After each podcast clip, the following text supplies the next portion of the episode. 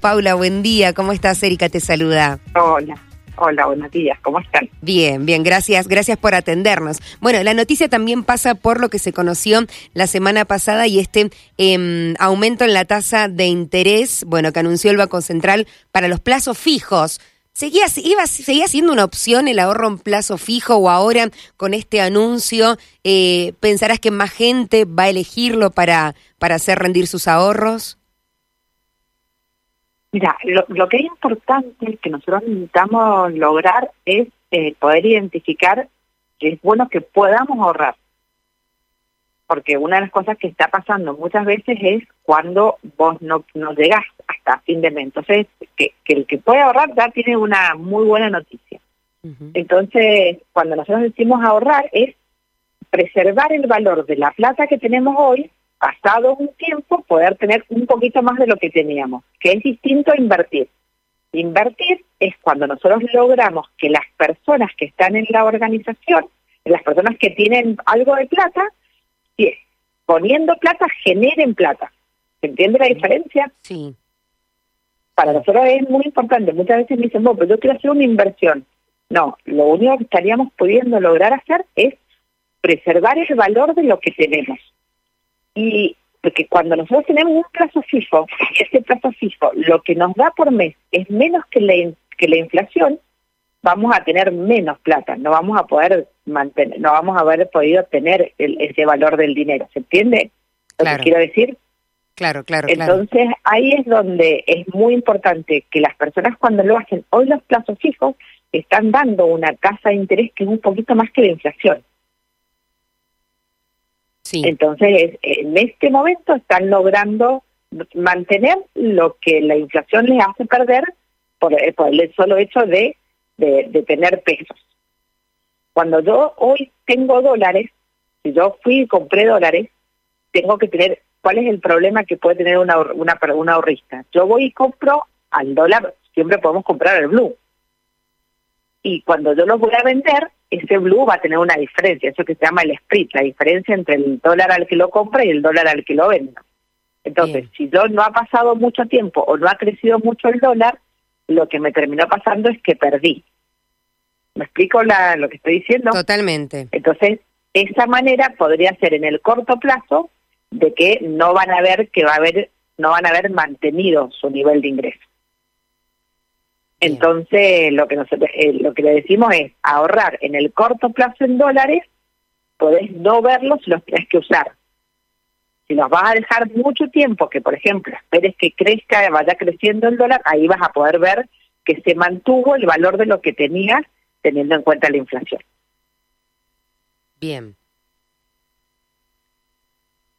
Paula, ¿estás por ahí? Sí, ahora sí. Sí, yo lo escucho perfecto. Fantástico, sí, continuamos eh, escuchándote. Bueno, la diferencia entonces entre el ahorro y mantener lo que alcanzamos a juntar o apostar un poco más eh, e invertir, ¿no? Y, a la hora de tener en cuenta eh, el dólar, si el ahorro lo necesitamos a corto, mediano y largo plazo. Claro que es cierto, a veces uno no sabe si ese dinero va a tener que usarlo para alguna emergencia o algo pronto, pero en el caso de que querramos, no sé, constituir un ahorro para ver en qué lo gastamos a fin de año, por ejemplo? Bueno, justo nosotros vamos a tener las pasos en el medio, con lo cual eso genera un proceso de mucha inestabilidad. Y ahí se nos como que se nos da vuelta todo. Ese proceso de inestabilidad decimos, wow, ¿qué va a pasar ahora? Entonces, ¿qué va a pasar en las pasos? Es todo un problema que podemos llegar a tener, porque no sabemos, las, las pasos, cuando nosotros tenemos elecciones, el dólar sube, con lo cual les diría que hay una tendencia posible a de que el dólar pasado las, las pasos tenga una variación, independientemente de quién sea el que gane, porque nos genera como inestabilidad, angustia a los argentinos, entonces salimos a la búsqueda de alternativas que sean mejores. Entonces, posiblemente a fin de año el dólar tenga una un salto, con lo cual si vos compras dólares al oficial ahora, cuando los tengas que vender, si pasaron los ocho meses que faltan del año, lo más probable es que ahí sí tengan un crecimiento. Hoy las tasas de, interés que están dando los plazos fijos son altas. ¿Cuánto tiempo eso se puede sostener? No lo sabemos y es complejo, pero bueno, puede llegar a ser, es una alternativa en la que vos podrías estar perdiendo poco contra la inflación.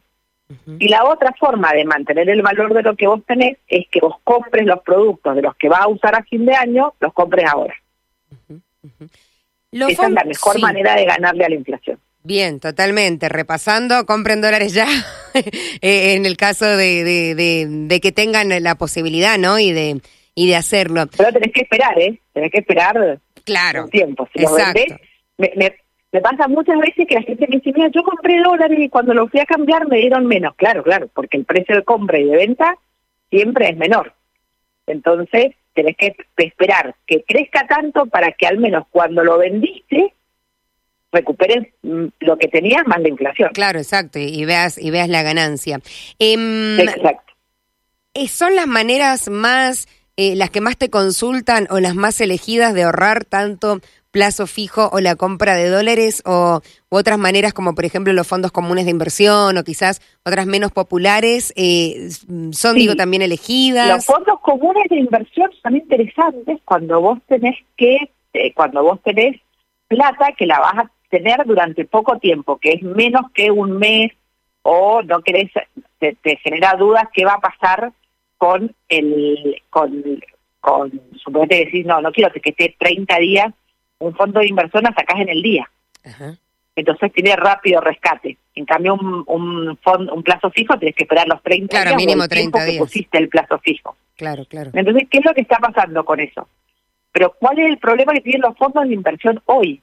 es esta inestabilidad que se produjo por la caída de, eh, de los bancos en el Silicon Valley. Eso está generando como una cierta inestabilidad en el proceso accionario, digamos, las acciones, más la inestabilidad que tenemos en la Argentina sería como una combinación que están rindiendo poco. Entonces, hay como hay un problemita ahí. Difícil de, hay que ver, los fondos están rindiendo un poquitito menos que, que la inflación. Pero con la posibilidad de, de, eso, de rescatar la plata en a mí me gusta un montón. Sí. que por ejemplo, vos tenés plata que cobraste ahora y la vas a tener 10 días. Bueno, la pones en un fondo, aunque no, no es más que la inflación, te sirve y, y recuperás. Y además es de fácil acceso, eh, tenés que tener una manejar un poquito bien eh, el, el home banking y nada más. Ajá, eso te iba a decir, ¿se hace a través de la cuenta del banco? a través de la cuenta del banco, se hace a través del home banking y, no tiene ninguna ninguna ninguna complejidad. Y es, interesante, hay que estarlos mirando, ¿no? A mí me parece hasta, a mí me resulta hasta divertido. Sí. Eh, pero no, no tiene no, no tiene ninguna no, es complicado no tiene costos para para vos eh, la única forma es que, que apuestes por un fondo que tenga que sea muy variable y puedas perder pero pero no es raro que te pase. Si, si apostás a fondos que son los fondos fijos en pesos, vas a ganar poco, pero es mejor que tenerlo, que si por 10 días algo vas a tener un, un poquito más, vas a tener y, y, es interesante. Claro, y otro de los que se está usando, que quizás también es incluso un poquito más sí, simple o fácil o más accesible, es la opción que te da Mercado Pago, de tener el dinero que tenés en la cuenta invertida. ¿Es, ¿Es eso también? Claro, es lo mismo, exactamente. Dos lo ponen en distintos fondos y mientras vos tenés la plata ahí, te va generando un interés. La, la recomendación entonces, o quizás la que mm, mm, no sé si es menos favorable, o quiero saber también tu opinión, es tenemos la plata, ya sea, digo, en mano, la tenemos en la cuenta, dejarla estática es como lo, lo, menos recomendable entonces. No lo B, la opción B, B. claro, claro. Digo, saco la plata, no sé, del cajero y la guardo en una cajita, en una billetera en casa, ¿no? No, no lo hagas. Esa no. Seguro, esa no. Seguro, seguro esa no, tal cual. Eh, guardar pesos no es no es conveniente. Si tenés algo de pesos, eh, ponelo en alguna opción. O comprate algo, o... Y eso es lo que nos pasa como generamos, como, como no le confiamos al peso, lo que tenemos es un exceso de demanda de pesos, de exceso de oferta de pesos, perdón. Hay tantos pesos en el mercado y como no los queremos, pierde valor y eso genera inflación. Claro. En preguntan los oyentes sobre los seguros de retiro privados o los seguros de jubilación que han vuelto a aparecer si son rentables. Eh, Bueno, ahí hay, sí, son rentables. Eh, los seguros están, los seguros de retiro, los seguros son todos en dólares, están dolarizados, son al dólar oficial. eh, no es que vas a ganar demasiado dinero, pero sí vas a sostener el valor de lo que tenés. Es como una forma de, ir generando algo de ingresos para el futuro. Entonces, sí, son interesantes, no es que vas a sostener un ingreso futuro, no es que estás haciendo una inversión que vas a ganar fortuna.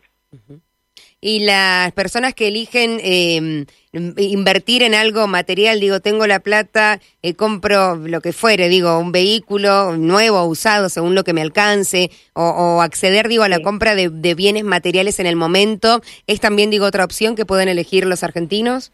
Es, esa es como la opción que hoy más te conviene, porque seguro lo que vayas a comprar va a aumentar eh, más de lo que de lo que te va a dar un plazo fijo entonces o que te va a dar cualquiera otra de estas de estas inversiones si es algo que vos seguro vas a comprar y vas a necesitar seguro lo vas a tener hay que comprarlo ahora valor, claro.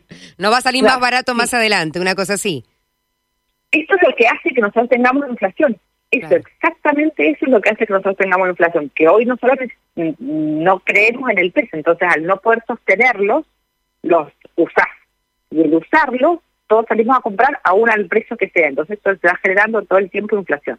Uh -huh. Se llama inercia inflacionaria. Sin hacer nada, hoy si el Estado dejara de, de, emitir, igual tendríamos inflación. La inflación que vamos a tener de acá a los próximos tres meses ya, ya se generó. Claro. No, no, depende, de, fue, es en función de las acciones de los últimos tres meses del Estado. Entonces, hoy lo que te conviene hacer es, si tenés algo de dinero, es comprar aquel producto que vaya, que, que puedas llegar a usar en un poquito más adelante. Por acá otro mensaje. Sí. Ya comprar los pasajes el año que viene. Claro, bueno, ya anda pidiéndote la fecha. Otro mensajito y volviendo al tema, si, si lo decís, si ya lo dijiste, si puedes es ampliarlo respecto al tema plazo fijo. Si hay alguna diferencia sí. económica o en la ganancia, o si conviene más ponerlo a 30 días, un mes o más tiempo. Eh, creo que la tasa depende del banco y, el monto que vas a poner es un poquito más, mientras más largo es el plazo, más es lo que el banco te da, porque el banco ¿qué hace con tu plata? La presta. Entonces, mientras más tiempo vos le des el tiempo al banco para prestar esa plata, más te va a dar. Entonces la tasa es un poquitito más grande mientras más tiempo eh, vos el plazo -huh. Bien, perfecto. ¿Saben eh, los argentinos ahorrar? ¿Sabemos ahorrar? No, no, porque no sabemos, es el, un país para que crezca tiene que lograr que el consumo sea igual al ahorro más la inversión. Eso eh, se llama como la ecuación macroeconómica básica. Cuando nosotros no tenemos ahorro e inversión y solo consumimos, no crecemos. Un país no crece solo por consumo. Entonces ese, ese, es uno de los limitantes que tenemos hoy.